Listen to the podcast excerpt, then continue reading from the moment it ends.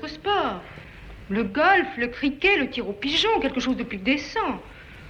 Et qui ne vous mette pas dans cet état. Bonsoir Cécile. Bonsoir Jérôme, bonsoir à tous. Eh bien, vous êtes bien sur Jet FM, il est 20h et nous démarrons ce soir la seconde émission de notre série consacrée au sport. Alors, le mois Troisième, dernier. si je ouais, c'est vrai. Alors, la troisième, on n'avait pas d'invité, c'est pour ça que j'ai dit la deuxième, mais on était sportifs tous les deux de haut niveau ce soir-là. Tu as raison, c'était la troisième. Je crois qu'on aurait pu en faire six d'ailleurs, tellement. euh, Exactement. on va peut-être continuer sur notre endurance. Euh, le mois dernier, pour ceux qui n'étaient pas là et qui s'en mordent les doigts, eh bien, nous avions reçu Baptiste Viau, sociologue du sport, qui nous avait entraînés sur les chemins de la, de la hum, médecine du sport, notamment, qui est un de ces euh, chemins de, de- de bataille, euh, terrain de- d'études. Et ce soir, eh bien, nous nous intéresserons à la psychologie du sport et à son impact sur la performance avec une invitée, ancienne sportive de haut niveau, que je vous présenterai dans quelques minutes. Mais tout de suite, Jérôme, place à la chronique du célèbre barbare. Tu nous parles ce soir d'un certain Oji. O.J. Simpson, effectivement, Simpson. Cécile, puisque après nos sportifs de haut niveau euh, lors du premier épisode de notre série sur le sport, qui ont, sans le vouloir, c'est évident, buté leur conjointe à bout portant, hein, tel Oscar Pistorius ou Marc Cécilion. Intéressons-nous donc ce mois-ci pour ce nouvel épisode de notre série sur le sport à un autre sportif de haut niveau, américain cette fois, mais qui a aussi connu une carrière d'acteur dans des comédies redoutables, O.J. Simpson. Sorti de prison depuis un petit peu plus d'un an après 9 ans de détention faisant suite à un braquage qui a mal tourné, à bientôt 72 ans, O.J. vit aujourd'hui à Las Vegas dans une somptueuse villa de 450 mètres carrés prêtée par un ami. Il en a de sacrés amis, avec une piscine et une Bentley, dans, dans le garage et d'où il sort chaque soir à 18h pile pour aller boire le cocktail préféré de James Bond, une vodka martini avec trois olives.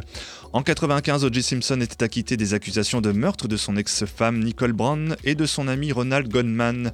Mais en, 60, en 97, pardon, une procédure civile l'a condamné responsable de la mort de Ron et de Nicole. Il doit donc verser plus de 33 millions de dollars aux familles des défunts au titre de dommages-intérêts. La famille de la défunte ex-épouse d'O.J. entend bien lui arracher dollar après dollar tout ce que peut encore gagner O.J. Simpson, ainsi ses droits d'auteur des films dans lesquels il a joué comme Y a-t-il un flic pour sauver la reine ou La Tour Infernale sont confisqués.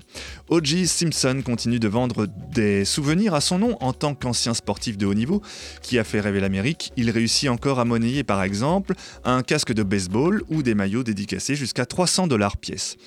Ses interviews dans les médias se négocient cher, 2 millions de dollars payés par une chaîne de télé pour celle faite lors de sa sortie de prison. Et lorsqu'il entame une tournée à travers le pays pour vendre ses photos en maillot, il se fait payer cash, pas de chèque ni de contrat rémunéré qui serait forcément automatiquement saisi. Aujourd'hui, O.J. vit de sa retraite de la Ligue de football américain estimée à environ 20 000 dollars par mois et qui en revanche ne peut être saisi par ses créanciers. O.J. Simpson s'est surtout fait connaître dans les années 70 en tant que joueur professionnel de football américain, vainqueur du trophée Iceman en 68. À la fin de sa carrière universitaire, il est sélectionné en première position par les Bills de Buffalo après avoir signé le contrat le plus lucratif pour un joueur de football américain. À l'époque, O.J. Simpson est cependant en difficulté lors de ses trois premières saisons en National Football League. Mais à partir de 72, il s'illustre comme le meilleur coureur de l'histoire en dépassant les 2000 yards courus sur une seule saison. Visiblement pour les connaisseurs du football américain, c'est une performance. O.J., donc Simpson termine sa carrière à la fin des années 70 aux 49ers de San Francisco, devenant l'un des meilleurs joueurs de l'histoire dans sa catégorie. Il enchaîne ensuite une reconversion en tant qu'acteur et commentateur sportif, et comme l'a révélé l'excellent documentaire diffusé sur Arte il y a deux ans, O.J. Simpson, c'est aussi l'histoire de l'Amérique, de la fulgurante réussite à l'américaine d'un jeune noir issu des milieux populaires et d'une descente aux enfers tout aussi brutale. Né en 47 à San Francisco, ses parents divorcent lorsque son père annonce qu'il est gay. O.J. est alors âgé de 5 ans, son père meurt du sida en 86. Vivant seul avec sa mère, O.J. connaît une enfance bagarreuse. Il séjournera d'ailleurs en prison durant une semaine alors qu'il n'est âgé que de 13 ans. Une rencontre avec un joueur de baseball va être décisive pour son avenir. Dès la fin de son adolescence, fort de ses excellents résultats sportifs, mais nettement moins de ses résultats scolaires, il enchaîne les meilleures équipes de football de l'ouest des États-Unis. Les grandes universités se l'arrachent, de l'Arizona à l'Utah. Il entre à l'Université de Californie du Sud. En deux saisons, il court 2552 yards, marque 50 touchdowns et remporte le Prune Bowl contre les 49ers de Long Beach State, avis aux fins connaisseurs du football américain. Rappelons donc très sommairement les règles du football américain qui, comme son homologue, se joue à deux équipes de 11 joueurs. Différence notable, les joueurs portent le ballon ovale en main, le lancent et doivent assurer la défense de leur but tout en attaquant ceux de la partie adverse. Pour conserver le ballon, les joueurs attaquants doivent parcourir au minimum 10 yards, soit un peu plus de 9 mètres, ce que les joueurs de défense doivent empêcher. Le 18 novembre 1967, O.J. Simpson dispute le derby au Los Angeles Memorial Coliseum devant près de 91 000 spectateurs, ce qui deviendra le match du siècle. Il en sortira meilleur joueur, capitaine de son équipe et vedette nationale. Il signe des contrats publicitaires et rejoint les rangs des Bills de Buffalo, qui entament la construction de leur côté d'un stade de 80 000 places que le club remplit largement grâce à la présence d'Oji sur le terrain.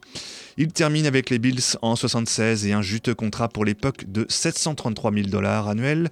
Il poursuit ses contrats publicitaires et devient le joueur le mieux payé avant de finir sa carrière avec les 49ers de San Francisco.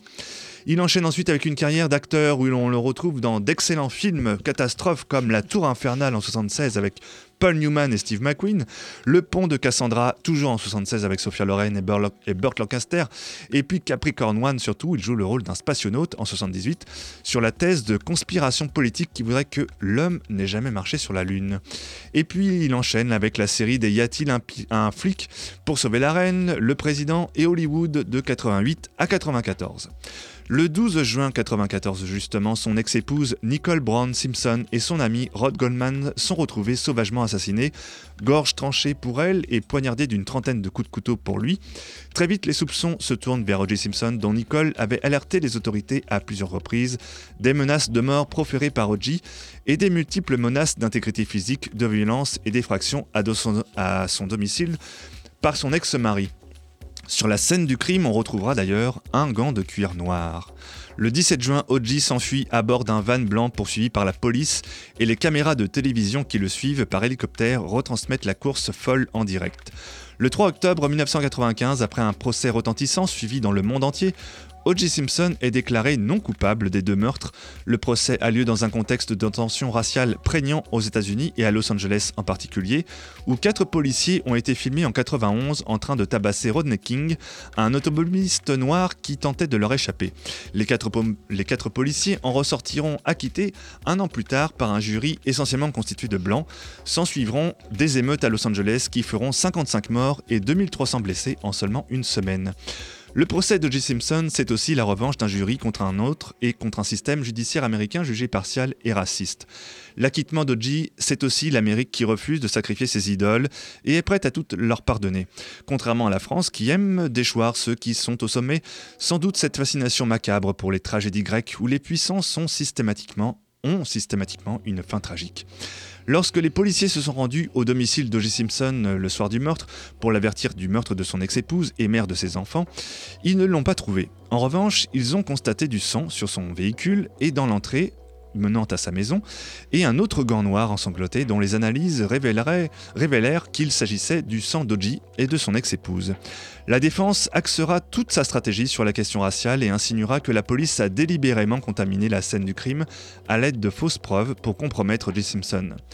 La surmédiatisation, le jury sous pression constante et séquestré durant toute la durée du procès auront finalement eu raison de toutes les preuves et témoignages de l'accusation, jusqu'à la spectaculaire et grotesque scène du tribunal où l'accusé a tenté d'enfiler les fameux gants retrouvés le soir du crime, gants bien trop petits pour permettre à O.J. Simpson de les porter, en oubliant que les gants imbibés de sang avaient séché et sans doute rétréci depuis.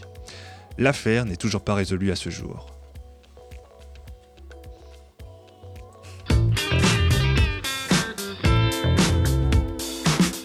Fait, on aurait dû inviter un criminologue sportif ce tu soir. crois Écoute, ça en fait déjà une bonne, une bonne palanquée là quand même. Hein. Ouais, euh, finalement, les sportifs dont on va parler ce soir, ils ont une vie ils sont beaucoup euh, plus sages. Super, super, tranquille en fait. Je me rends compte par rapport à ce qu'on vient de voir. Mais euh, quelle histoire, quel héros, quelle histoire et quelle, quelle performance. Tu vas à Las Vegas, tu as des chances de le croiser. Alors, si je vais à Las Vegas, je me marierai probablement. D'accord. Voilà, enfin, ça c'était pour, pour faire une petite annonce. Euh, eh bien, je, vous êtes quand même sur Jet FM, je le rappelle. Hein, vous êtes sur l'émission des barbares et euh, bonne continuité avec, euh, avec ta chronique, Jérôme. Eh bien, nous allons continuer sur la notion de performance dans le sport. Alors, lorsqu'on dit performance, certains vont entendre indicateur, mesure, chiffres. D'autres, au contraire, entendent peut-être expérience, interprétation, expérience de soi, expression de soi. En effet, l'usage du mot performance implique l'idée du résultat, de la réalisation, alors qu'en anglais, le terme se réfère au comportement à la tenue d'une personne face à une situation donnée, au contact avec une expérience. Alors oui, comme l'artiste qui entre en scène et joue tous sur un soir, le sportif de haut niveau interprète de nouveaux paramètres à chaque épreuve. Des épreuves qu'il perd plus souvent qu'il n'en gagne. Faut-il y voir le secret de la performance? Notre invité nous l'affirme, l'athlète poursuit autre chose que le record. Il est dans une quête de sens, un accomplissement, une raison d'être. Parallèlement, depuis plusieurs années, les études révèlent que les performances stagnent. On en parlera certainement tout à l'heure. Même les records ont disparu dans certaines disciplines. Le 21e siècle sera-t-il celui du plafond des performances? Le corps a-t-il atteint ses limites? Peut-être. Du côté des recherches sur la psychologie du sport, on apprend qu'en lâchant prise sur les résultats, eh on progresse encore. Quel sens les, athlètes donnent-ils à la performance? Quel engagement et quelles ressources psychologiques nécessitent-elles? On en parle tout de suite avec Julie Doron. Bonsoir Julie, merci d'être avec nous. Bonsoir.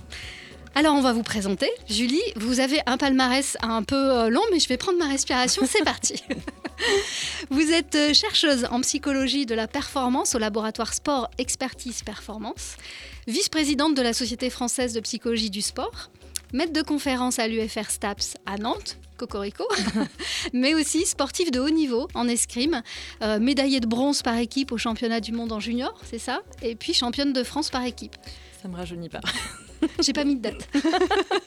mais quand même, c'est chouette d'avoir euh, d'avoir aussi. Vous n'êtes pas venu avec vos médailles, mais c'est chouette de pouvoir euh, énoncer aussi le palmarès. Et puis j'ajoute, euh, parce que vous deviez avoir vraiment du temps euh, avec tout ce palmarès, que vous avez aussi dirigé euh, le magnifique catalogue de l'exposition Corps et Sport qui se tient actuellement à la Villette jusqu'en 2020. Donc courez-y.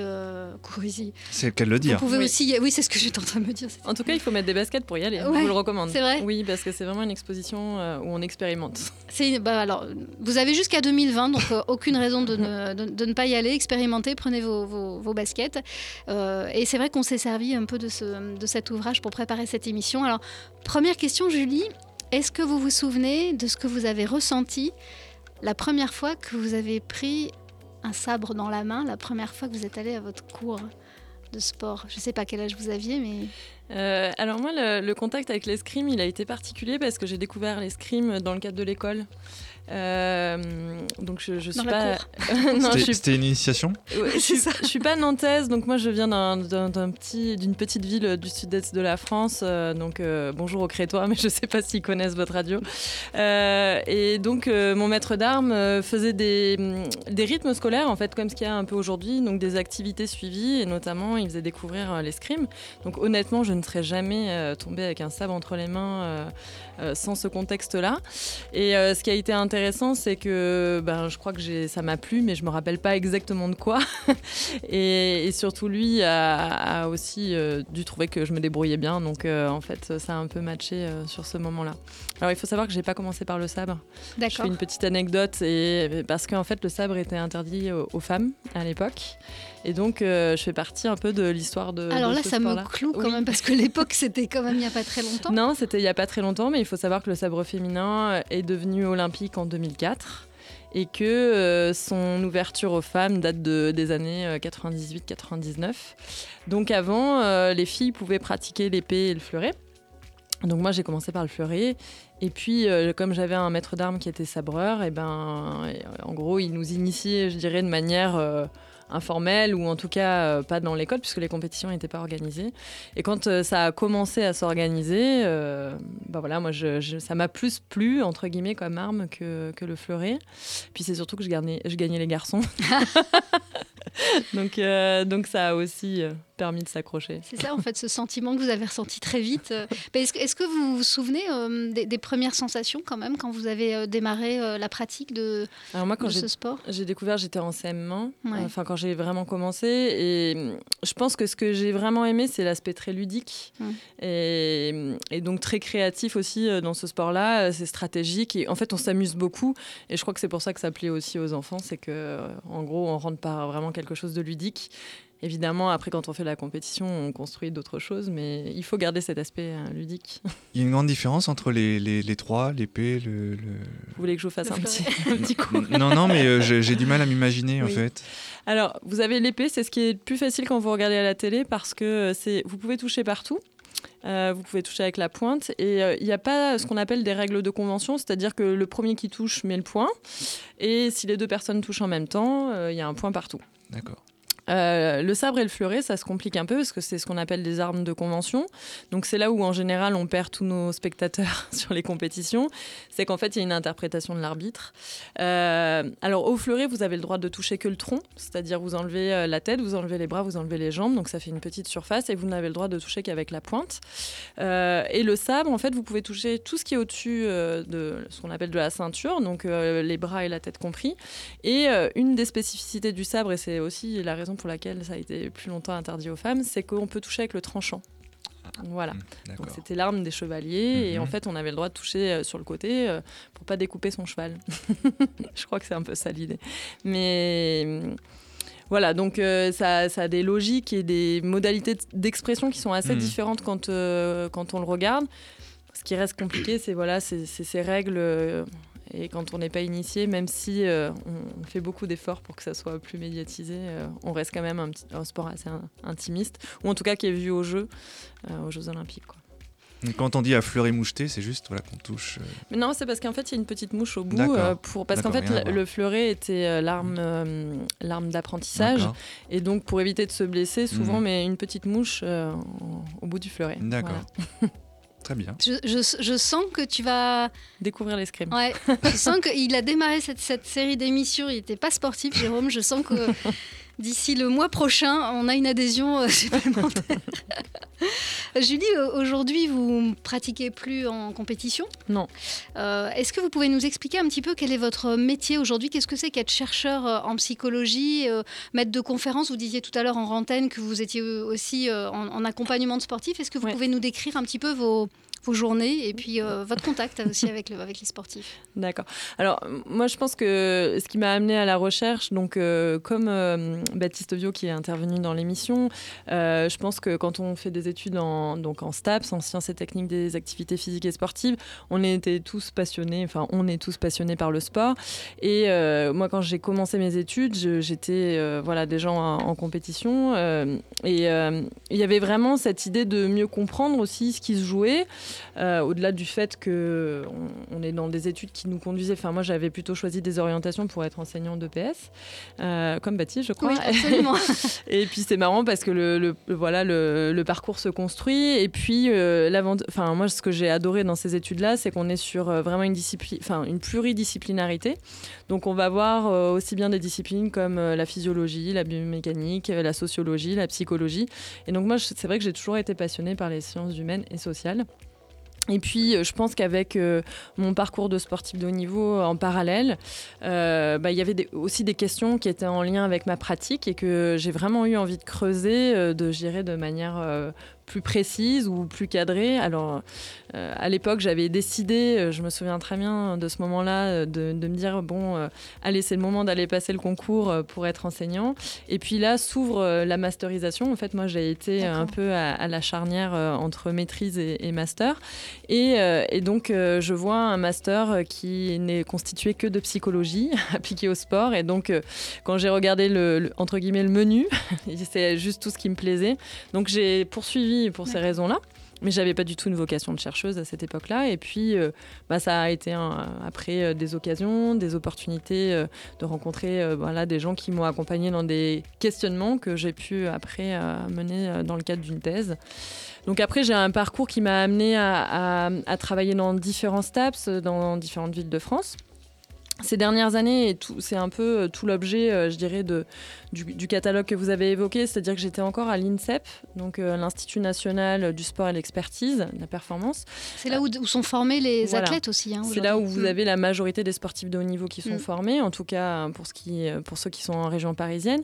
Et, et donc là, moi, j'avais des missions de chercheuse et puis des missions aussi d'accompagnement de la performance. Donc là, je, on était vraiment sur un, cadre très, euh, très appliqué de recherche où, en fait, nos missions étaient vraiment de répondre à des problématiques de terrain, euh, qu'elles puissent venir des fédérations, des des entraîneurs ou des athlètes eux-mêmes et on devait euh, trouver des solutions euh, basées sur de l'évidence scientifique évidemment. C'est quoi les problématiques de terrain par exemple Alors vous étiez euh, nous très souvent on va être enfin moi j'étais très sollicitée sur des problématiques de gestion de l'événement, gestion des émotions, les questions de formation aussi, c'est-à-dire comment on développe ses habiletés, comment on se concentre mieux, comment on gère mieux ses émotions dans des situations où il y a de l'enjeu et de la pression. Donc ça, c'est vraiment euh, ces problématiques-là, et puis des problématiques aussi euh, de formation des entraîneurs. Euh, pour qu'eux puissent, je dirais, optimiser leur management et leurs interventions auprès, auprès des athlètes, et notamment en situation de compétition. Donc ça, cette expérience, elle a été très riche parce que j'étais à l'université avant.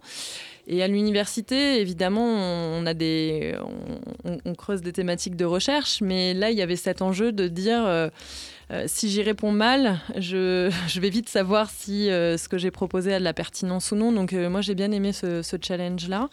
Un côté très concret en très fait. Concret, hmm. Très concret.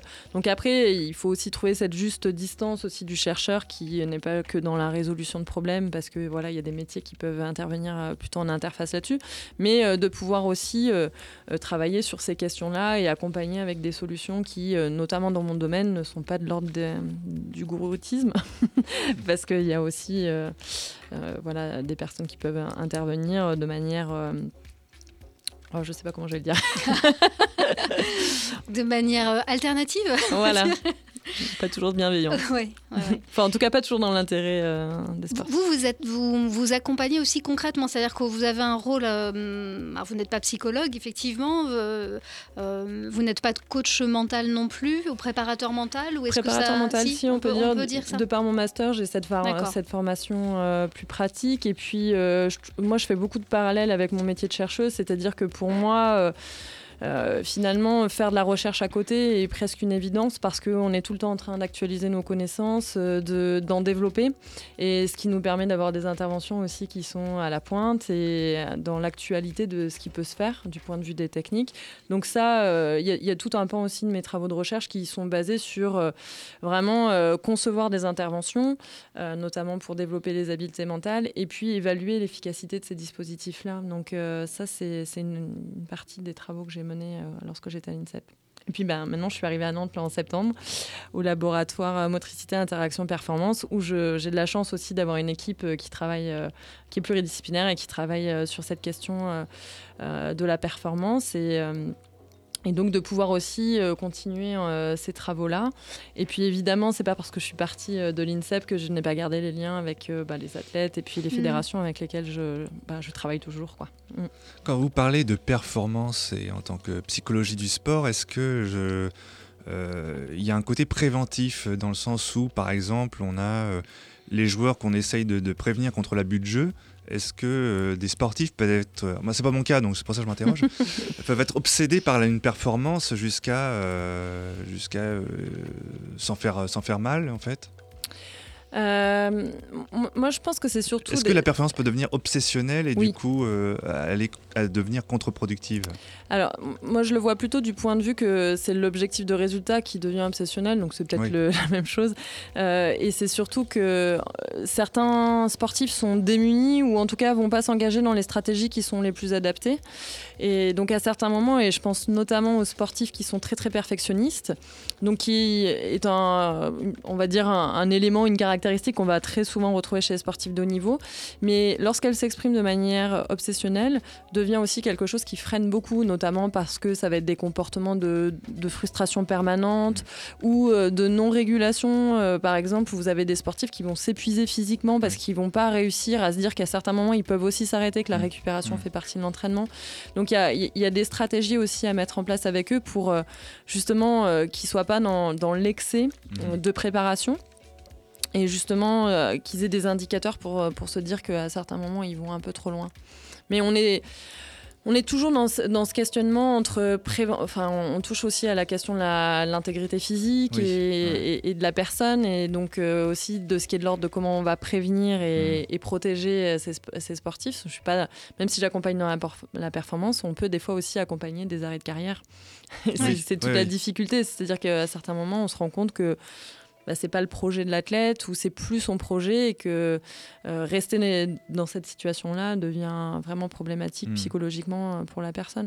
Donc euh, il faut trouver ce, juste équilibre, même si je pense que la performance n'est pas quelque chose de très équilibrant quand on voilà quand on s'inscrit dans des parcours aussi autant à haut niveau que, que, que les sportifs que j'ai que je peux croiser. Hmm. C'est ce que vous disiez d'ailleurs quand on a préparé cette émission, hmm. que les, sportifs bénéficient d'une grande préparation physique, mais pas forcément psychologique en fait. Pas toujours, non. même si certains aujourd'hui commencent euh, quand même à être accompagnés, on en parle plus. Euh, mais à certains moments, on, est, on a été, en tout cas moi à mon époque c'était comme ça, euh, dans la croyance qu'on se faisait tout seul et que hmm. cette représentation que travailler là-dessus était une faiblesse reste encore aujourd'hui ah euh, un frein, même si je trouve que euh, médiatiquement, euh, il y a voilà, de plus en plus de, de sportifs qui, qui en parlent et donc ça se normalise. Puis la société a accompagné ça aussi beaucoup. Aujourd'hui, on parle beaucoup plus de lâcher prise, d'auto-hypnose, de travail en mindfulness. Enfin, globalement. mais on, Le travaille, pardon, mais on, le travaille beaucoup dans une visée de bien-être.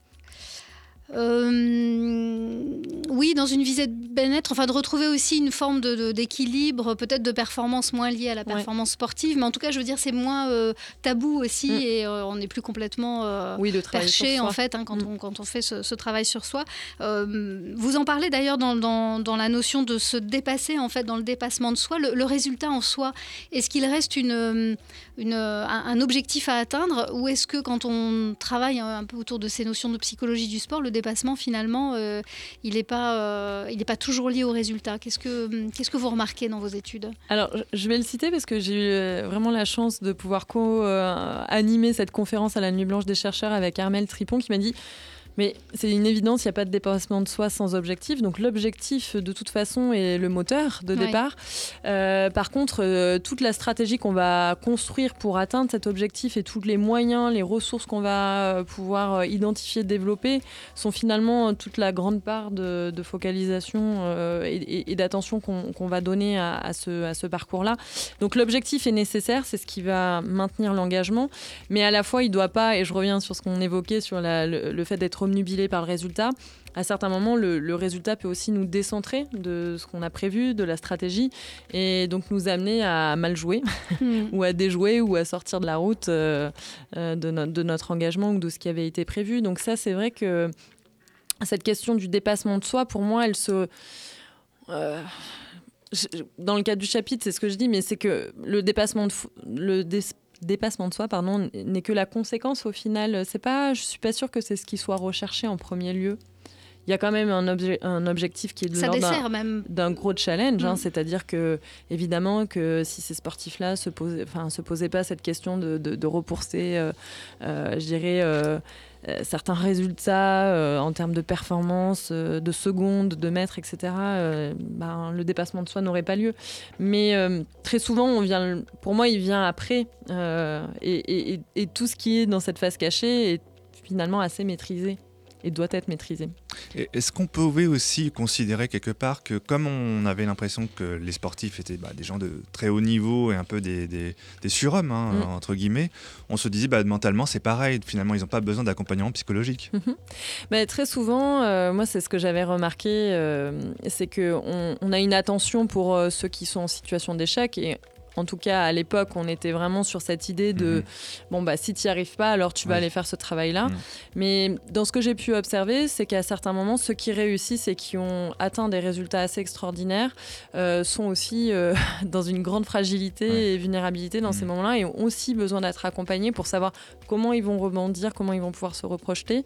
Donc c'est pas un travail réservé entre guillemets à ceux qui échouent, mais c'est aussi un travail euh, du quotidien et notamment euh, j'avais eu l'occasion euh, d'échanger aussi euh, notamment avec la personne qui accompagne Teddy Riner. Bah, les sportifs de haut niveau, dans leurs projets, dans les ambitions qui, se fixent au quotidien, ont, besoin d'être accompagnés.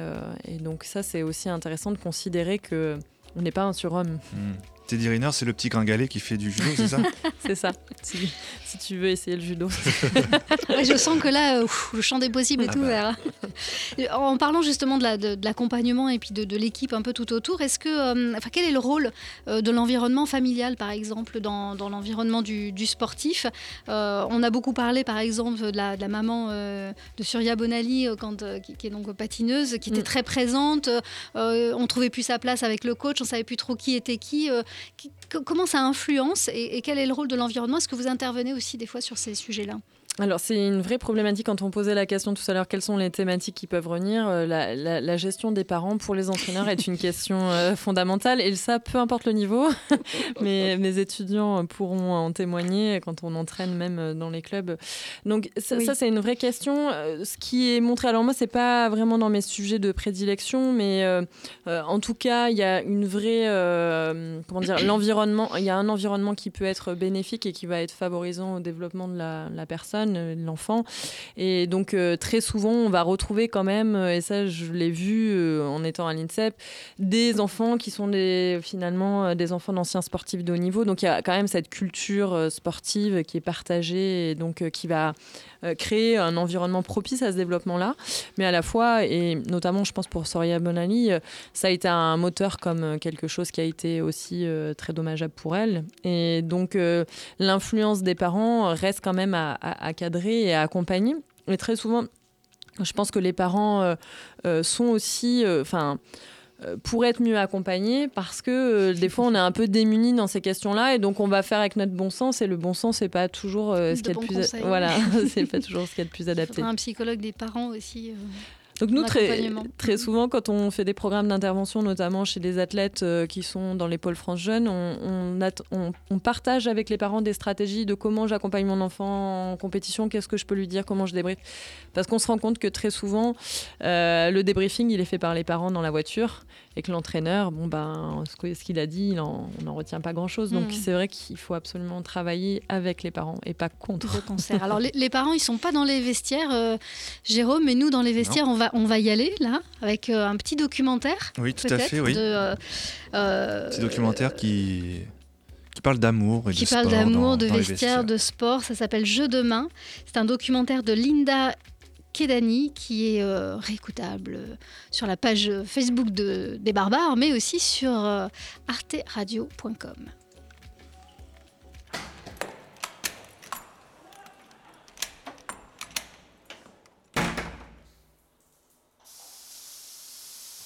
Ça m'a débloqué le dos, ça m'a débloqué le genou, c'était trop bien. avec qui? Avec mon plan cul. Encore Bah oui, attends. Je croyais qu'il fallait pas faire l'amour avant un Mais moi aussi, mais j'avais le dos qui était trop coincé, Ah, vraiment. Mais normalement, ça enlève euh, du fluide. Ça C'est pour, les, c'est pour les garçons, les garçons faut surtout pas. Par contre pour les filles ça donne du peps. C'est en ostéopathie alors. J'ai tiré, j'ai tout fait, j'ai dit non c'est pas possible, je l'ai appelé, je lui ai dit il faut que tu viennes là. C'est l'ambiance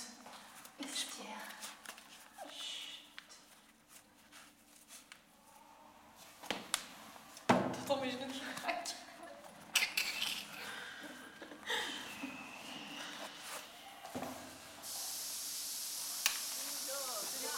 Fais gaffe parce que les plans cul ça peut se terminer des fois en mariage. Non, non, pas celui-là, non. Mon mari c'est un plan cul, c'était mon amant. C'était mon amant en Angleterre. Je culpabilisais pas du tout. Il le savait l'autre Non, Et ça a duré combien de temps? Les deux en même temps Ouais. Ça a duré euh, 8 mois. Ah ouais quand même Putain, tu, tu te décides pas vite toi Mais non, parce que Mathieu c'était un plan cul. J'ai j'étais pas amoureuse de lui au départ. Au départ. Et putain, et tu t'es mariée avec Ouais. Comme quoi Ouais. Ça le fait Ouais. Et t'étais amoureuse de l'autre Ouais. Putain, bah ouais, voilà. Bah, au bout d'un moment, j'en ai eu marre de la situation, donc j'ai viré les deux.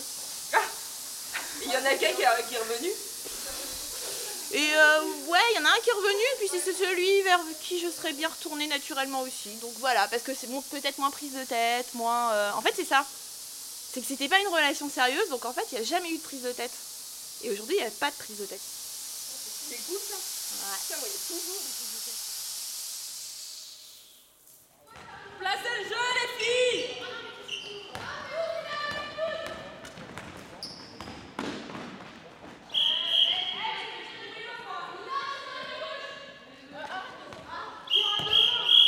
Allez, jouez du jeu sérieux, les filles, sinon on arrête Vous avez le droit à deux arbitres en plus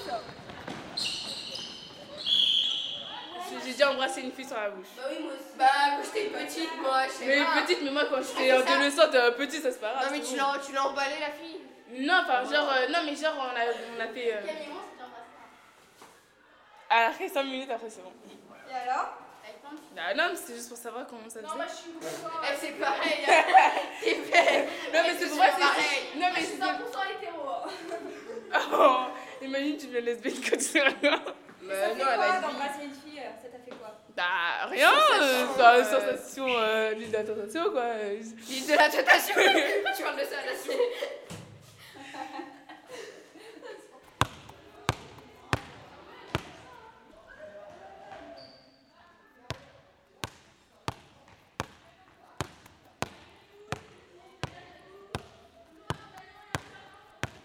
c'est. Oh, moi, à l'âge de 5 ans, je savais déjà ce que ça voulait dire mec, mec, mec, mec, mec. J'enchaînais les petits copains, et puis tout d'un coup, voilà, il y a une fille qui te fait des avances.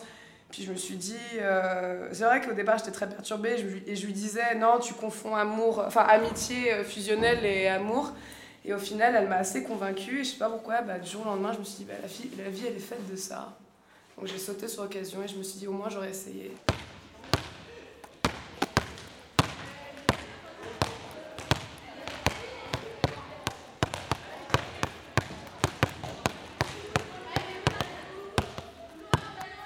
Petite passe, attention passe Voilà.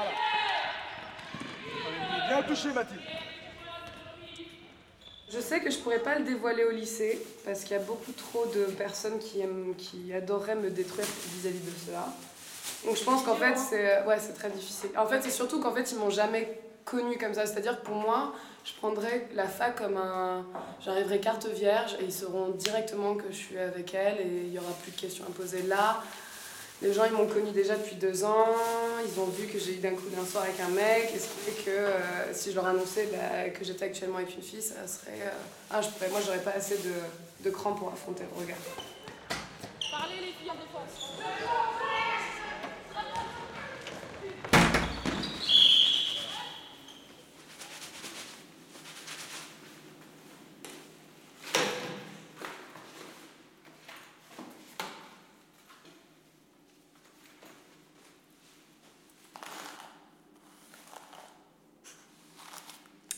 C'est Hélène, elle a marqué un but. Ouais, et l'a Laura, elle a pensé qu'elle avait marché. Elle a fait où Laura, elle a dit à Stéphane Oui, il n'y a pas que moi qui marche, là il y a marché, etc. faut les siffler, il faut les siffler des deux côtés. Et Stéphane, a dit Non, moi j'ai pas vu de marché et tout ça. Et c'est ça qui, l'a pas, qui lui a pas plu à Laura. Ouais, C'était un un Elle est super fatiguée de son Ouais, je boulot et tout. ouais. Et du coup, ça, tout ça l'a énervée et elle a pété un câble. Et puis voilà, mais après, dans ce qu'elle a dit, elle a pas tout à fait tort quoi. Mais est-ce que parce que Laura s'énerve, il faut arrêter l'enfant Et sans ciseaux en plus.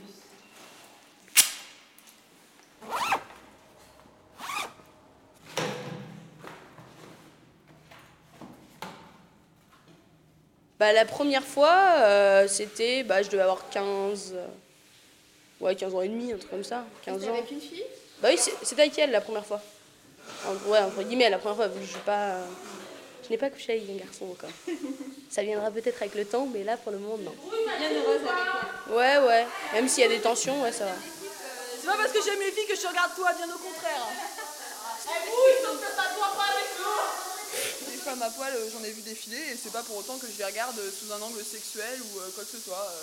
c'est des amis, on parle de, du handball à la fin dans les douches et euh, voilà, c'est histoire de se laver, pas de pluie après l'entraînement. Il n'y a, aucun, euh, y a aucun tabou, euh, enfin, j'ai aucunement euh, honte de venir me laver parce que je suis lesbienne ou que je pense que les filles n'ont pas honte de se laver parce que je suis lesbienne non plus. Voilà, on- c'est de la camaraderie et euh, c'est tout. Ça se trouve, je te kiffe, hein, Marion, tu le sais pas. hein. C'est mon fantasme le plus, euh, le plus secret. Non, mais après, ça dépend des nanas. hein. Je pense qu'il doit y avoir des nanas euh, qui sont homo dans leur équipe qui peuvent euh, effectivement relutter. agressives, Bon les filles, ce soir on joue contre Palaiso, il y aura du suspense comme dans un James Bond euh, contre Docteur No. bon, euh, on défend ensemble, hein, on est un peu fatigué, il fait chaud, on a les jambes molles et c'est le collectif qui fera la différence, c'est en soutenant, c'est en défendant, en, en étant deux sur chaque joueuse qu'on va arriver à les défoncer. Et voilà, c'est un match important, il faut qu'on soit là. Euh, si on loupe, je pense à euh, celle qui gamberge, euh, on se prend pas la tête, on revient, on retente, on serre le jeu et on les défonce quoi. Et surtout en défense, on est présente. Ok? On leur met des taquets. Yes On parie en balle hip hip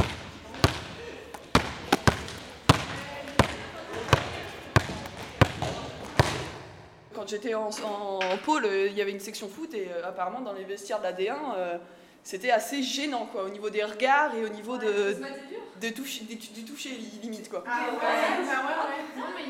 C'est bah, c'est du style, euh, enfin c'est pas euh, c'est pas du rentre dedans euh, comme ça, mais à, passer à passer à côté, à prendre par les hanches euh, alors que t'es nu, enfin. Et elles étaient jeunes, hein, enfin on, euh, on avait 14-15 ans, enfin moi je- j'étais pas en foot, mais. Et au final elles, elles ne prenaient plus leur douche, euh, elles ne prenaient plus leur douche après l'entraînement. Ça, ça, ça arrive beaucoup même dans les équipes de hand. Et euh, c'est vrai que bon bah euh, la sexualité entre filles, par exemple dans les dans les dans tout ce qui est internat, de sport, tout ça, c'est je pense que ouais, y a- ça fricote quoi. Ah, Ouais, et puis c'est d'autant plus, d'autant plus, c'est, enfin, je vois la tendance chez les filles, quoi. Les filles, elles, comme c'est, comme c'est plus rentré dans les mœurs, c'est un fantasme, des, ga- des garçons, tout ça, euh, elles se laissent beaucoup plus aller, elles testent, euh, alors que les garçons, il y a un côté viril qui entre en compte, et donc du coup, euh, ils vont, enfin, j'ai l'impression qu'ils se laissent moins aller, quoi. Euh, oui, non, non, n'en rentrez pas On se dépêche, on se dépêche on n'a pas le temps de se faire belle. Non, pas, je suis nue.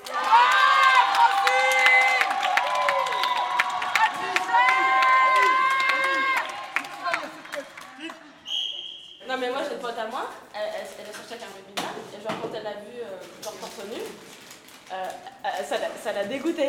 Pourquoi? Quand elle a vu ouais parce que enfin il avait pas de bite, enfin, tu sais, il était tout gras du bite et tout. Ah, bah ouais, mais attends, mais il faut choisir son rugbyman. Oui aussi, non mais d'accord, mais... rugbyman et rugbyman, hein. Oui, Attends, ah, Et c'est t'as pas trop le choix parce que entre ceux qui sont mal gaulés un peu haut et ceux qui sont gays, bah accroche-toi. Les rugbyman Ouais.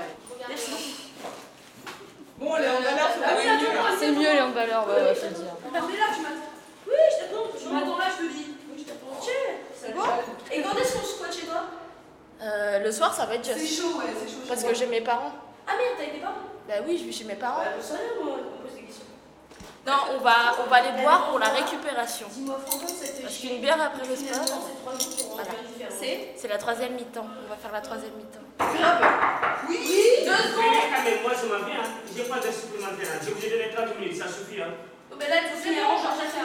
Mais il faut que vous faites vite, vous, vite parce que. Oui, on va faire vite. Euh, C'est 22h, c'est pas 22h30. Euh, tout à fait, vous avez Tout le monde n'est pas dire que vous sortez là. Non, bien, non mais d'accord. Deux secondes. Hop. Pas de problème. Attends, mais elles sont à qui les affaires tout au fond là? Ça va.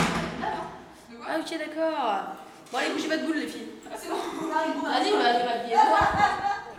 T'es quoi toi? Arrière, avant allez, arrière, Allez, allez. arrière. Non, moi, je suis avant, Si, si, moi. si, si, si, si, Camille, je dire. Alors, arrière. voilà, t'as vu? C'est vous les filles Bon, la Renault alors Euh. Vous pouvez pas vous rapprocher du groupe? Eh, Ah, Conchita, d'un la côté, euh, ça, tu sais par qui je vais je vais là. Arte Les arrières d'un côté, les avant de l'autre. Radio. On a tous des genoux moches. Les... Il est pas trop moche. De toute façon, les handballeuses, ils sont tous un. Quoi Ouais, des vieux bleus partout. Regarde, c'est même plus des jambes de femme. mais- il disparaît. My goodness. ah, mais- Comme. Voilà, les jeux de main, le sport et l'amour au vestiaire. Documentaire de Linda Kebdani. Euh, disponible sur euh, arteradio.com. Alors, on, on est toujours avec Julie Doron sur Jet FM. Euh, Julie qui est chercheuse en psychologie du sport. Euh, Est-ce qu'on peut parler un petit peu de l'échec, Julie, ensemble? Sans transition. Euh, voilà, sans transition, parce que, parce que finalement, il faut qu'on ait un quart d'heure qui, qui- qui compte là. Euh, alors, j'ai raté 9000 tirs dans ma carrière, j'ai perdu presque 300 matchs, j'ai échoué encore et encore, c'est pourquoi j'ai réussi. C'est Michael Jordan qui est cité Ah, dans je votre article. Au buzzer. Ah, je l'ai dit de façon. euh, ouais, c'est ça.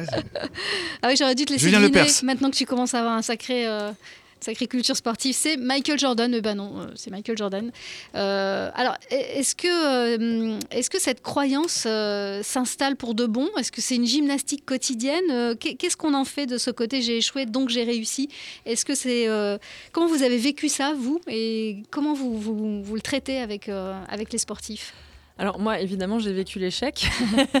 Et vous vous êtes dit, c'est super, euh, je progresse Non, c'est pas ce qu'on se dit quand on rentre de compétition et que ça s'est mal passé. Mais à l'époque, euh, j'aurais aimé peut-être être un, un peu mieux accompagnée sur ces questions-là. Euh, non, je crois. Enfin, vraiment, là, c'est dans l'expérience plutôt actuelle que j'ai dans l'accompagnement que je fais des sportifs. On est quand même dans cette croyance que c'est dans le dur qu'on se construit, etc. Et donc ça, c'est quelque chose qui est assez persistant, euh, qui peut fonctionner pour certains. Donc euh, c'est aussi ce qui, qui alimente la croyance. Euh, mais vraiment, euh, pour, pour les sportifs, et, et no- notamment quand on fait tout un travail sur des sportifs qui vont avoir entre 15 et 18 ans, je trouve que c'est extrêmement intéressant de travailler avec, avec eux sur cette question-là. Mhm.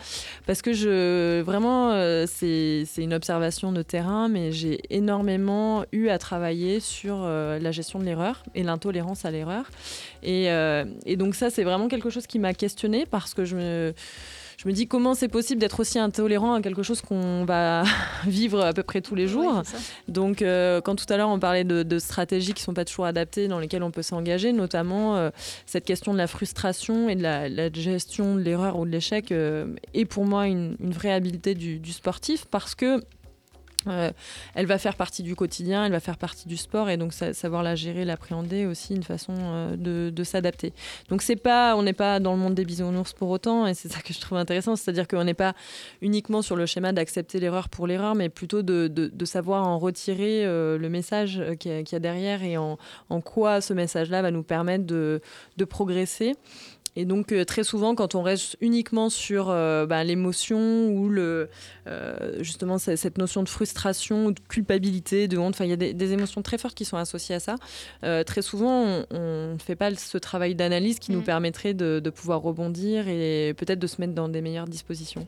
Donc c'est des choses vraiment sur lesquelles on, on travaille avec les sportifs pour créer des situations à l'entraînement d'apprentissage, euh, de, de- de gestion vraiment de, de pour s'approprier un peu aussi, euh, se familiariser avec ce sentiment de façon à ce qu'ils soient pas non plus euh, trop éloignés euh, de ce qu'ils ont pu euh, projeter, parce qu'en fait il y a toute une symbolique aussi derrière Mm. tout ça, puis il y a une pression familiale, l'image qu'on se fait de soi-même, la représentation, euh, on, en parlait, euh, tu parlais du héros tout à l'heure, enfin c'est vrai qu'on... D'ailleurs, j'ai connu l'échec, c'est ce que disait euh, Gary Kasparov.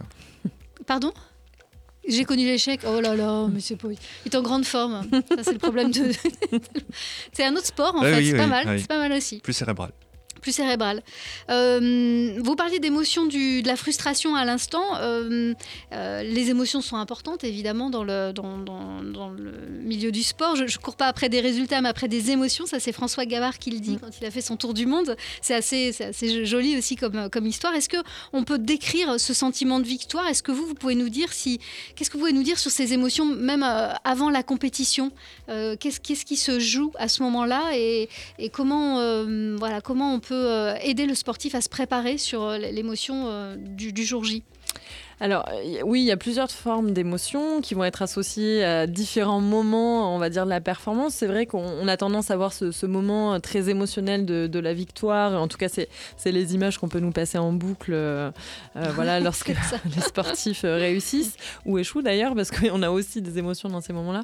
Mais euh, pour moi, en gros, euh, et notamment ce que dit euh, François Gabard, c'est vraiment euh, l'émotion...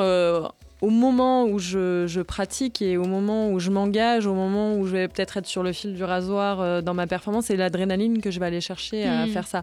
Donc après, on peut euh, évidemment le faire euh, de manière aussi extrême que dans le sport de François Gabard, où là, il y a vraiment cette notion de, de jouer avec ses émotions et sa vie. hein. C'est Ouais, typiquement ça.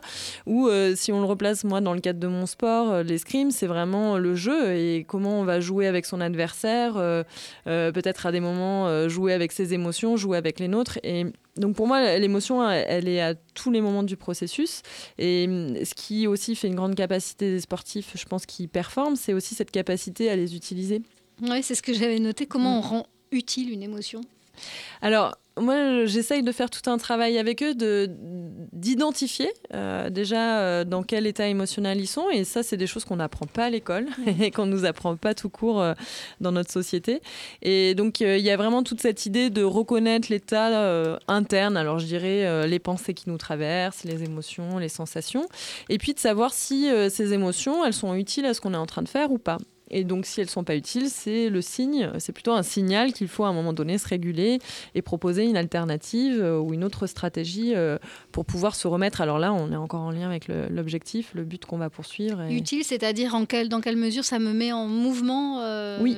En- dans quelle mesure Ça agit sur mon comportement, Voilà. quoi. La procuration de plaisir Alors, le plaisir, mais il y a plein de sportifs qui vont pratiquer euh, sans plaisir. Mhm. Et ça, c'est ce qui peut des fois étonner Ah oui. euh, les personnes. Ah oui. Euh, oui, oui, vous- des fois, vous avez des, des, voilà, des, des émotions. euh, euh, quand on est dans la douleur physique, euh, le plaisir, il n'est pas là instantané euh, sur le moment. On va l'avoir après parce Mhm. qu'on aura réussi à faire quelque chose. Mais euh, donc, le, le plaisir peut en faire partie.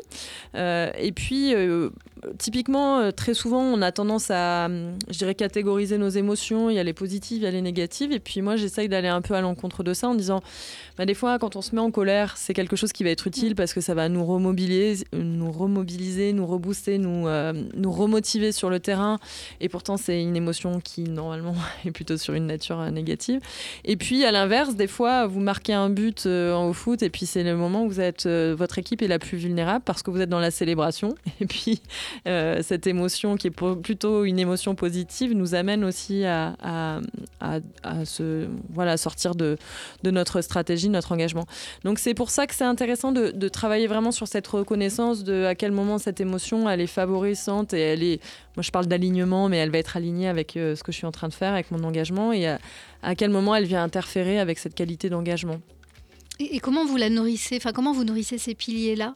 Euh, Comment d'abord on les identifie? Il y a vraiment un travail euh, là de, de Alors moi, je travaille- d'interaction proche avec. euh, Oui, le où je, les- sportif. je- je les amène à pas mal travailler. On, a, on, a, on adapte beaucoup les approches pleine conscience avec les sportifs. Et alors, autant les approches pleine conscience sont. Dirais à une visée beaucoup plus large. Et nous on, utilise les mécanismes en lien avec ces approches-là. Donc euh, je vais les résumer très simplement hein. c'est le fait d'être euh, lucide euh, lucide à notre état interne externe. Et puis ce processus d'acceptation euh, donc l'idée, c'est plutôt d'accepter ce qu'on ne peut changer et versus euh, lutter contre. Donc très souvent, nous, on nous a appris à lutter contre nos émotions et à les voir comme euh, l'ennemi public numéro un. Et c'est surtout tout ce travail de représentation qu'on doit refaire avec les sportifs, parce que très souvent, ils vont nous dire ah bah de toute façon, quand j'ai une émotion, je la mets au fond de moi et puis ça se voit pas. Et puis quand on travaille en sport collectif, j'interroge aussi euh, ben, les, les coéquipiers ou les coéquipières qui nous disent ah bah si on le voit. hein. Donc ça aussi c'est intéressant de, de montrer euh, que l'émotion on peut pas la mettre au fond. Enfin elle, elle est aussi euh, visible sur notre langage corporel, etc. Donc ça, c'est vraiment une information importante. Et le troisième mécanisme qu'on va utiliser, c'est la- la reconcentration, donc savoir sur quoi reporter son attention, une fois qu'on a identifié que l'émotion ou la pensée ou nos sensations n'étaient pas complètement alignées avec euh, notre objectif et notre engagement. Et alors, un, un sportif qui fait ça euh, au moment du temps crucial où ça va être à lui de jouer, il doit passer par ces phases-là super rapidement. Oui. C'est-à-dire qu'il ne peut pas prendre le temps de. Non. Tranquille, je vais poser mon attention. Faut pas être bordélique, quoi. Non, mais voilà. Non. en fait, il faut être quand même là aussi dans une espèce de course et une capacité à être. Euh, extrêmement rapide dans la capacité à mobiliser son, son énergie Sa mentale concentration. Oui, sur sa- euh, je lâche prise, je m'écoute, je vois hop et Mm. je me reconcentre sur un truc, j'enlève ces paramètres. Enfin, Alors après, on, est euh. vraiment sur des processus d'apprentissage où au départ, on est vraiment sur, euh, je dirais, des exercices qui sont... Alors, qui sont peut-être pas aussi longs euh, que ce qu'on peut connaître quand on n'est pas dans, dans les situations sportives. Mais petit à petit, en fait, on va très vite l'intégrer sur le terrain et très vite aussi mettre des situations de parasitage. C'est-à-dire qu'on fait de l'entraînement, euh, que moi j'appelle de l'entraînement parasité, où on va volontairement, et c'est pas très sympa pour eux, J'adore et le je terme. je m'en excuse, mais on va volontairement mettre des distracteurs en place. Donc ça peut très bien, on va utiliser ce qui existe déjà dans le, dans le contexte, l'attitude de l'entraîneur. Euh, on a travaillé avec le ba- en badminton, le fait d'utiliser des volants qui sont pas terribles, euh, des jeux de lumière. En, en gros, on va mettre tous les éléments que le sportif peut retrouver dans, dans des situations de performance et euh, l'habituer à maintenir justement une attention. euh, Je vois que ça vous plaît Ah beaucoup. oui, non, mais je suis en train d'imaginer. Alors, on lui envoie du vent dans la figure. euh, on- Des boules puantes. plein de trucs. euh. Non, en Là, fait, vous êtes les- gentil. euh, vous, vous- vous travaillez sur les éléments sur lesquels lui ne va pas avoir de prise pour pouvoir l'aider à se concentrer sur euh, son état et puis sa, faculté finalement Alors, à être. on, euh, on- lui donne, euh, en gros, on, on- on apprend, on, crée les conditions d'apprentissage pour développer euh, ces stratégies-là. Et après, on teste les stratégies. Et là, par contre, on ne le prévient pas. C'est-à-dire que Mm. volontairement, on va mettre en place des choses qui sont, par exemple, de l'ordre de l'injustice. C'est pas mal comme métier. Non, en fait, quand je travaille avec les entraîneurs, ils sont Alors, hyper contents de ce genre de séance. Un exemple de, de séance où vous mettez en place une, une stratégie d'injustice. Alors, et ce qu'il faut savoir, c'est que les entraîneurs utilisent déjà Ah ces oui, conditions-là. Donc nous, en fait, on met juste du sens là-dessus, et c'est ça surtout euh, que, que je veux, avant qu'on me- m'enlève tout titre et tout métier. Euh, c'est vraiment cette question, par exemple, de vous êtes à l'entraînement et puis, euh, alors ça dépend. Alors si on prend euh, l'exemple de l'escrime, très souvent ce qui euh, peut nous faire sortir de notre concentration, c'est l'erreur d'arbitrage. Donc là, on peut volontairement de temps en temps faire une erreur qu'on aura choisi de faire pour que voilà l'athlète réussisse à gérer ce type de situation-là. En sport collectif, euh, ça c'est des choses qui euh, des fois voilà sont faites et que nous on a remobilisé dans le cadre de ces programmes-là. C'est euh, bah, vous en avez une qui se trompe et puis en fait c'est toute l'équipe qui a la punition et l'autre la joueuse regarde. Donc c'est voilà c'est des éléments qui existent vraiment mais qui alors attention hein, on s'amuse pas à, à mettre les athlètes dans des situations inconfortables sans avoir été euh, à, mini- à minima préparés. Mais ce qu'il faut savoir c'est que ces, ces, ces situations-là ils peuvent les vivre et c'est surtout que nous on leur apprend à, à mieux les réguler quoi. Ça parle finalement de la, de la capacité à s'adapter, non, dont vous Mm. consacrez un, un- euh, un- un- comment un paragraphe dans votre, euh, dans votre article. Euh, vous, quand vous étiez sportif de haut niveau, vous avez dû mettre en place des adaptations concrètes euh, pour, euh, dans votre vie en général, par exemple. Est-ce que vous avez souvenir comme ça de, de facteurs d'adaptation? Oui, un énorme. Ah oui moi, par exemple, j'étais en grande difficulté avec mon entraîneur.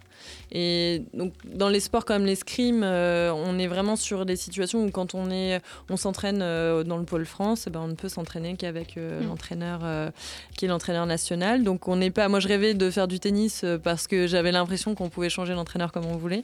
Donc, dans les stratégies, j'ai pas pu supprimer mon entraîneur, qui aurait peut-être la, stratégie euh, la plus directe.